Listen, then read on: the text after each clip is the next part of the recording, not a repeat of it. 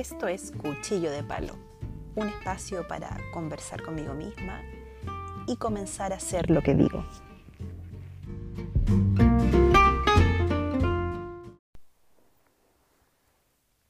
Hola queridos amigos y amigas que me están escuchando, estoy súper contenta. Em, pucha porque no, no esperaba tener tan buena recepción. Eh, porque siempre está metida entre medio todas las inseguridades y ese tipo de cosas. Entonces lo que les contaba en el episodio anterior, así como, ¿caeré bien? ¿Les gustará? ¿No les gustará? ¿Me odiarán? Bueno, parece que no me odiaron tanto los que escucharon, así que estoy muy feliz. Em, también recopilando todas las sugerencias maravillosas que me hicieron, aparte que tengo una coach por ahí que es muy seca y que me dio las orientaciones necesarias para poder ir puliendo este espacio de conversación conmigo misma, de las cuales ustedes son auditores. Em, y nada, pues, decidí grabar este segundo capítulo eh, casi al tiro. Y, y, si se sigue dando bien después, lo voy a ir haciendo también eh, un poquito más pausado, una vez cada dos semanas, ahí, para no ir agotando las ideas. Aparte que eh, también tengo, como les comentaba, las ganas de, de invitar a amigos a hablar para que se genere diálogos también súper interesantes porque estoy segura que toda la gente que me rodea y más tiene mucho que decir eh, respecto a distintos temas. Así que, nada, pues, eh, muy contenta, muy contenta con, con, todo el amorcito que siempre, que tiran. Eh, y eso es muy bacán, nos hace bien a todos, a, a generar más comunidad finalmente.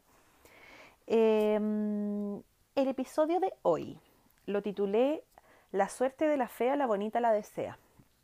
Esa frase no sé si alguna, alguno, alguna más que todo la escucho alguna vez y a mí me quedó muy grabada cuando era chica porque me la decía mi abuelita, con la que yo viví toda mi vida hasta los 29 años. Entonces eh, me quedó grabada porque era la justificación a por qué me había tocado, entre comillas, la vida como me había tocado, eh, entendiendo cómo yo veía el mundo hacia, hasta hace un par de años atrás solamente.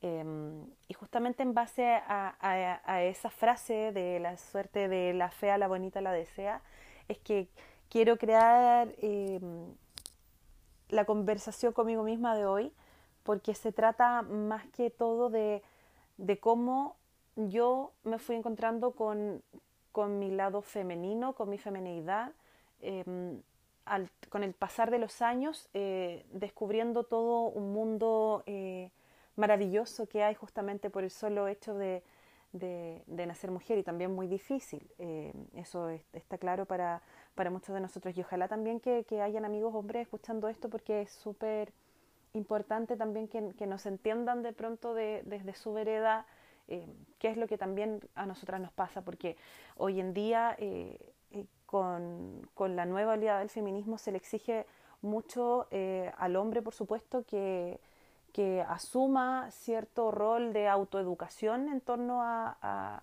este proceso, pero también nosotras como mujeres nos estamos educando, nos estamos eh, reestructurando y, esta famosa palabra que es estamos también deconstruyéndonos en, este camino.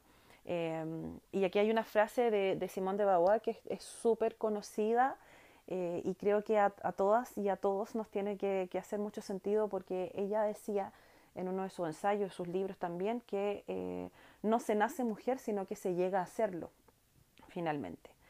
Em, y es, en base a esto, es una frase que a mí me hizo mucho sentido para entender todo mi proceso de crecimiento como, como persona y también como mujer. Mi abuelita me decía esta cuestión de que la suerte de la fea, la bonita la desea, porque cuando yo era chica en el colegio fui siempre súper súper matea, pero no, era tan matea de estar estudiando todo el tiempo, sino que me iba bien nomás la cuestión. Tenía buenas notas, no estudiaba mucho, no me esforzaba tanto, pero me iba bien, tenía facilidad para estudiar y, y para sacar buenas notas. Entonces, cuando éramos chicos, eso también generaba, eh, generaba obviamente eh, que me molestaran o que, que, hubiera como cierto bullying, eh, si lo vemos como en palabras del día de hoy que a todo esto yo ya perdoné a todos mis compañeros por eso, ya no, no por decirlo de una manera un poquito soberbia, pero, pero me generaba esta cuestión de que siempre me molestaban y porque además yo como niña no me sentía eh, linda, porque estaba, e, era muy marcado también en el colegio y espero que hoy en día no siga siendo así, que estaban las compañeritas de, mi curso, de otros cursos también, que eran las candidatas a reina, las bonitas, ¿cierto? Qué sé yo, de todos los niñitos andaban detrás de ella. Y, estábamos las otras que estábamos, o, estaba yo que era como del otro lado, ¿cachai? Que era ya como la ñoña, que leía bien, que más encima tenía como que, que abrirse paso a, este entorno social que era súper complicado si lo vemos como desde un punto de vista un poquito más adulto. Entonces, claro, yo eh, como en ese desconsuelo de no sentirme aceptada como niña, finalmente eh, mi abuelita me decía, tranquila hijita, porque la suerte de la fea la bonita la desea. Entonces, ah, ya yo decía, bueno, soy feita, pero tengo suerte. Pues. Entonces ya, que, que, me toque nomás eso. Y, con el pasar de los años esto también fue generando en que yo tuviera que, en el fondo, y, esto lo analizo ahora desde adulta, tuviera que esconder ciertas... Eh, virtudes y características de mi lado femenino y para poder abrirme paso a mi entorno social, tuve que sacar toda la fuerza de mi lado masculino, porque bien sabemos que las personas somos seres duales y habitan ambas energías dentro de nosotros. Y tuve que sacar toda esta energía muy masculina para poder golpear la mesa cuando fuera necesario, para que se respetara mi opinión cuando fuera necesario, eh, tanto eh, en el colegio como también después cuando tuve un paso por una universidad la primera universidad en la que estudié, donde realmente eh, era súper importante el, que te respetaran y muchas veces por eso lo hecho de ser mujer eras inmediatamente vetada de, de, la conversación. Incluso era como que tú dabas tu opinión, te miraban y te decían, ah, sí, ya, ok, bueno, sigamos conversando. Entonces tú quedabas así como plop. Y en, muchas de esas ocasiones me vi inmersa en, decir, oye, ya basta, aquí yo tengo que, que, que roncar más fuerte, como quien dice. Y, eso fue generando eh, e, en mí todo un, alejarse de, mi propia identidad finalmente. Eh, y como que escondía el, hecho eh, de ser una mujer porque en mi cabeza ya lo estaba considerando como que fuese una debilidad, porque el mundo en todo momento me estaba enrostrando que era una debilidad haber nacido mujer, haber nacido en el sur y, más encima haber nacido en, siendo pobre en realidad. Eh, hay distintos tipos, de pobreza, todos bien lo, podemos saber. Entonces, eh, hubo un momento en la vida, pasados los 25 años, eh, en donde esto se fue, esta contradicción interna se fue tornando cada vez más brígida y, y ya hubo un momento en que, en, que reventó, digamos, dentro de mí como una pequeña crisis existencial de no entender en el fondo quién era yo y cuál era mi rol en la sociedad y cuál era mi rol en el mundo. Y, y de todo este tiempo que yo llevaba negando este lado femenino en mi energía de mujer tan importante. Em, esto me afectó muchísimo en, en, en mis relaciones con, con mi familia, en mis relaciones con con amigos, también con amigas, y, en algún punto no, encontraba, no encontraba escapatoria eh, a, la forma como ella estaba viendo el mundo finalmente.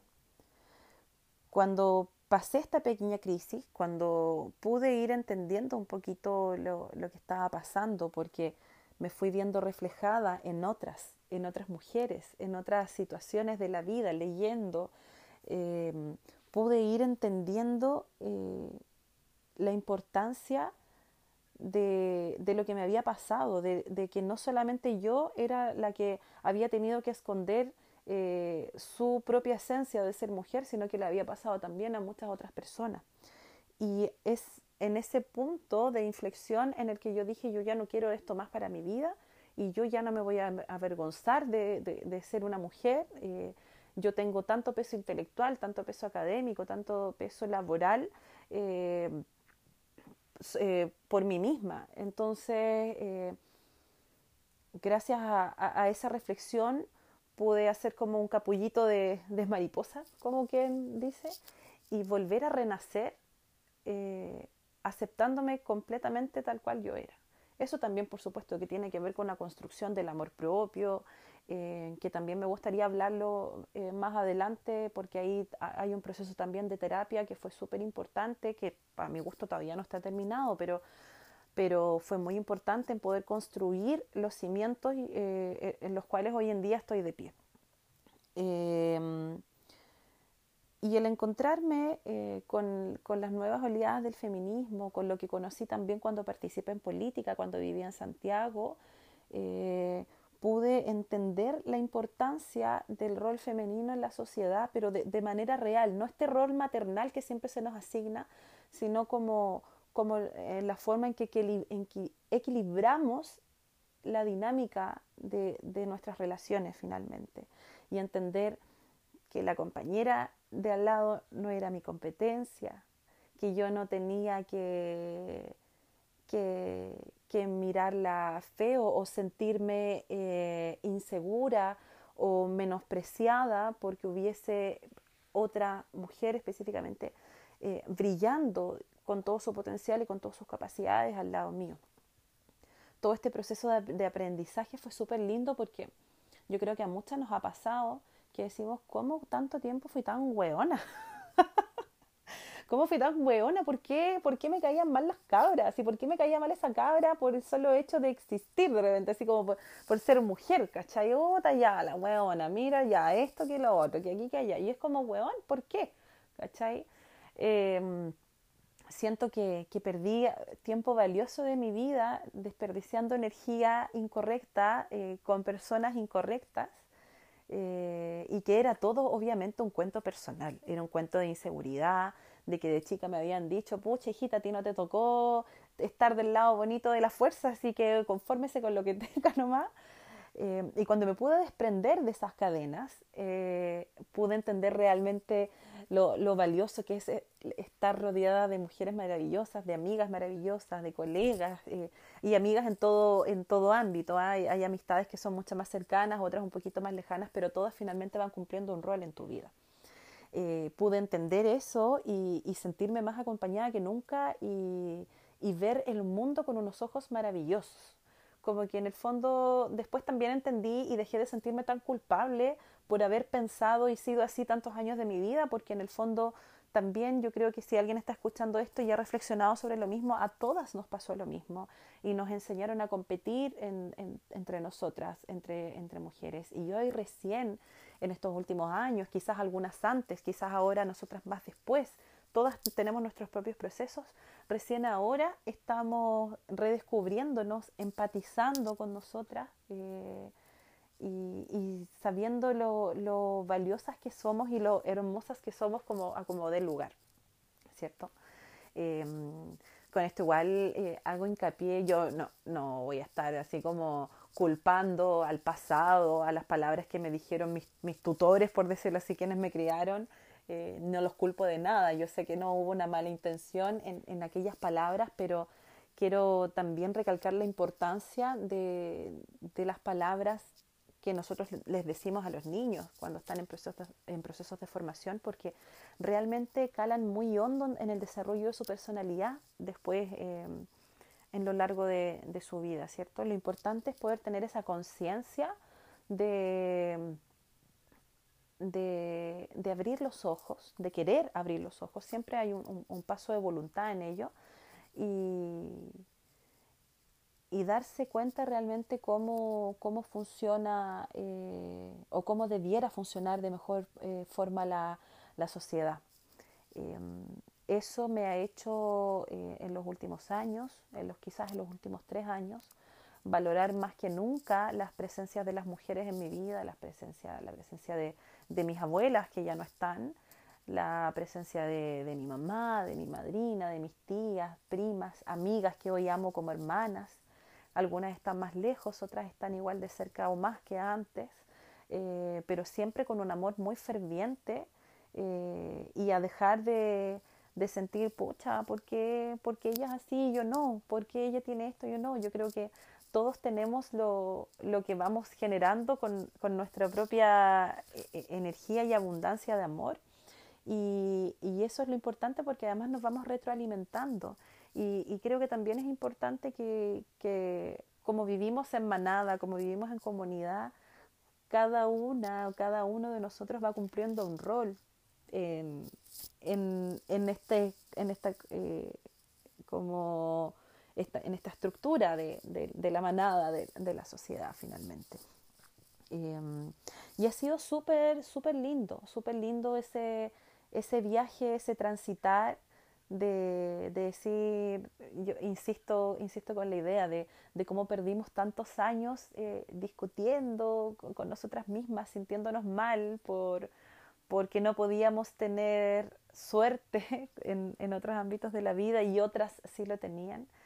Y, y, lo bueno es que el tiempo siempre se puede recuperar en estos aspectos y, y lo importante también es ir avanzando, es ir avanzando, es ir construyendo relaciones mucho más fortalecidas, mucho, mucho más, bueno, está muy de, de moda la palabra sororidad, pero también si podemos llevarlo a cabo eh, la palabra de solidaridad también entre nosotras. Creo que las redes de contención eh, de mujeres son súper importantes en la vida de cualquier persona, tanto de hombres como mujeres y, y diversidades sexuales que también haya eh, entre medio.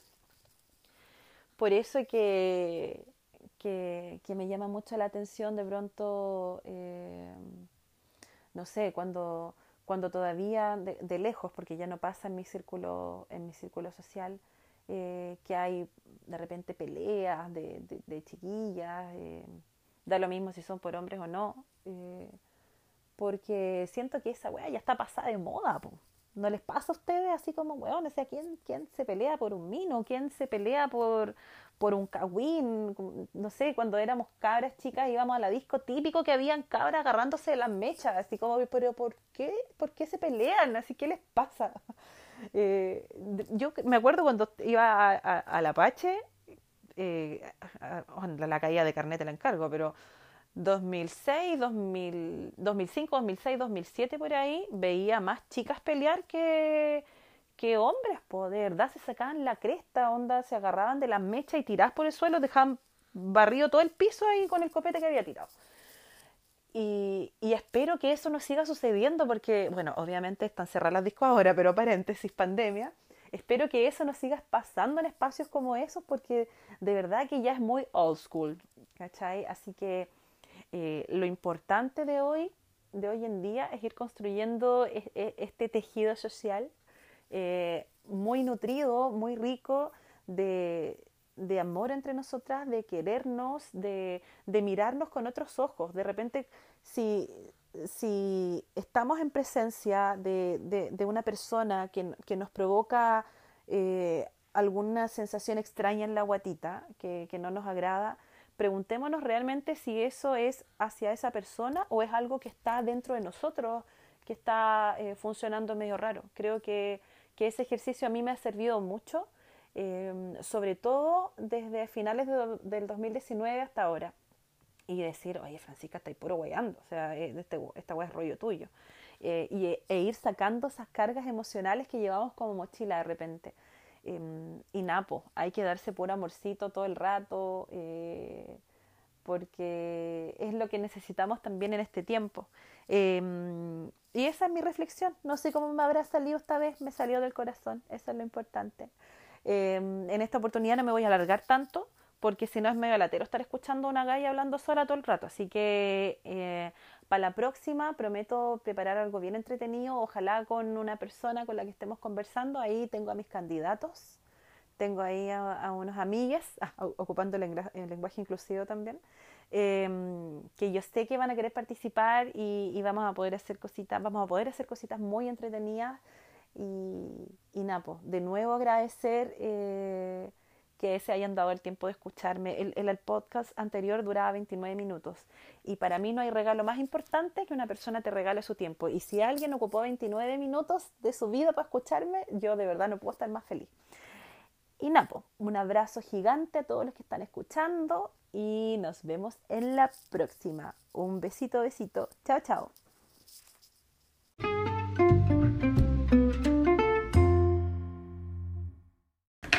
Hola amigos, hoy día tenemos un nuevo episodio del podcast, versión verano en Ensenada. Estoy con mi amigo Carlitos Rivera, con mi amiga Vicky Gómez y con mi amiga, o impostora, aún no lo sabemos, Ani Cato. Mulani. ¿Por qué? Vamos a hablar de hartas cositas entretenidas, así que va a estar bueno, ¿o no? ¿Va a estar bueno?